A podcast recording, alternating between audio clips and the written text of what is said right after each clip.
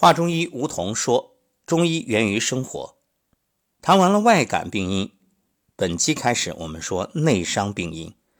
内伤病因又称内伤，泛指因人的情志或行为不寻常度，超过人体自身调节范围，直接伤及脏腑而发病的致病因素，如七情内伤、饮食失宜、劳逸失当等。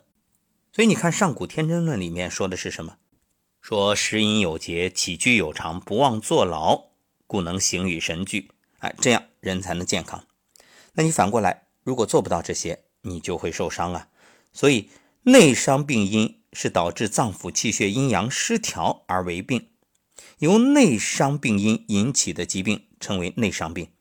内伤病因是与外感病因相对而言的，因其病自内而外，非外邪所侵，故称内伤。一句话。就是扰乱了你的正气，而正气不存，自然邪气会趁虚而入。说到内伤病因，首先就要谈七情。七情：喜怒忧思悲恐惊，这个大家都知道。那么，这本来是七种正常的情志活动，是人的精神意识对外界事物的反应。七情与人体脏腑功能活动有密切关系。你说人断了七情六欲，这个。恐怕很难，除了修行人。所以七情啊，它本来是正常的。那为什么又说七情治病呢？过犹不及，就物极必反。它一旦过度了，自然就会产生伤害。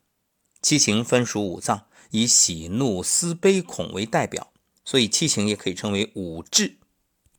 那么喜怒思悲恐和喜怒忧思悲恐惊啊，这个有什么区别呢？忧啊和悲。它其实是可以归为一类的，然后恐和惊呢也是差不多，所以喜怒思悲恐基本上就能代表七情。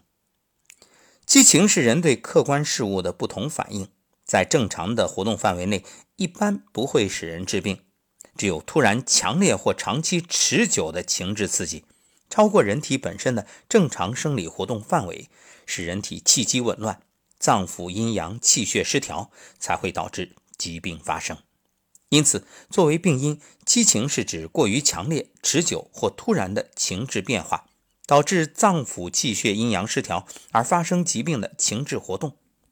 民间有句俗语叫“人吓人吓死人”，你看很多孩子喜欢这样闹着玩，哦，突然从墙角蹦出来吓人，很多人被惊吓之后，啊，马上就会拍胸口，为什么？这是本能的反应，因为胸口膻中中丹田。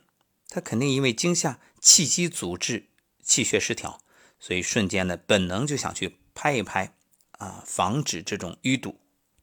他肯定是有胸闷气短的状况，那一个瞬间就已经产生，所以建议大家轻易不要做这样的游戏。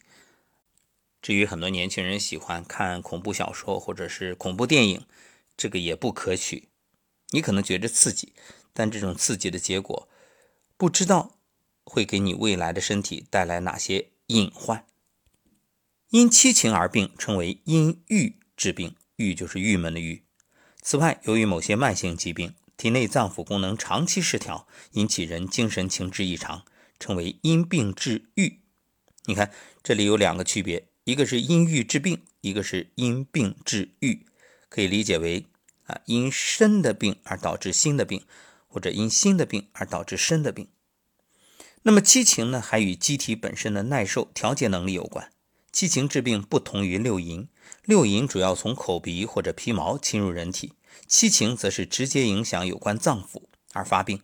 七情不仅可以引起多种疾病发生，而且对疾病的发展还有重要影响，会促进病情的好转与恶化。由于七情是造成内伤病的主要致病因素之一，故又称内伤七情。因此。我们学习的目的是什么？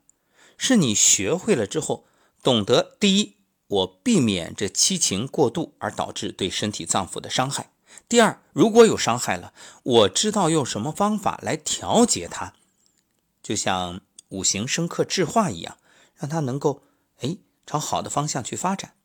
比如大家熟知的范进中举，那范进就是这心火嘛，痰迷心窍。那心属火，肾属水。所以，这种喜极而发病，你看七情当中，喜怒忧思悲恐惊，它就是这喜极而病。那喜对应的是心，对应的是火，我们就找到它的相克的谁呀？克火的是水，水对应的是肾，肾对应的情是恐，所以用恐来胜喜，所以找到他的老丈人，劈头盖脑一巴掌打下去。好，好了。接下来我们就详细说说七情与脏腑气血的关系。先说七情与脏腑的关系。人体的情志活动与脏腑有密切关系，基本规律是：心主喜，过喜则伤心；肝主怒，过怒则伤肝；脾主思，过思则伤脾；肺主悲忧，过悲过忧则伤肺；肾主惊恐，过惊过恐则伤肾。这说明脏腑病变可以出现相应的情绪反应。而情绪反应过度又会损伤相关脏腑，七情生于五脏又伤五脏的理论，在诊断和治疗中都有着重要的指导意义。尤其对于现代人，我们说百病皆生于气啊！你看现代人好多问题都是情志而引起。那么七情与气血又有什么关系呢？气和血是构成机体和维持人体生命活动的两大基本物质。气对人体脏腑具有温煦推动作用，血对人体脏腑呢具有濡养作用。气血是人体精神情志活动的物质基础，情志活动与气血有密切关系，脏腑气血的变化也会影响情志的变化。故曰：血有余则怒，不足则恐。脏腑的生理活动必须以气血为物质基础。而精神情志活动又是脏腑生理功能活动的表现，所以人体情志活动与人体脏腑气血关系密切。我们就以血有余则怒，不足则恐做个例子，大家想想，生活中人们发怒的场景，脸红脖子粗，是不是？或者被煽风点火啊，有人进谗言啊，在你耳边去数落某个人不是，或者说这个人。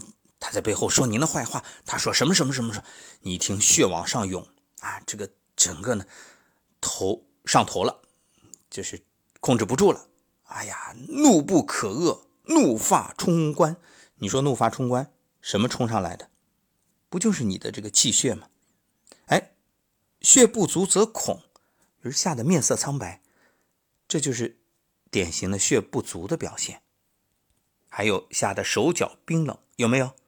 对呀，所以这都是说明情绪和气血之间的关联。那么七情治病又有什么特点呢？我们下一期接着谈。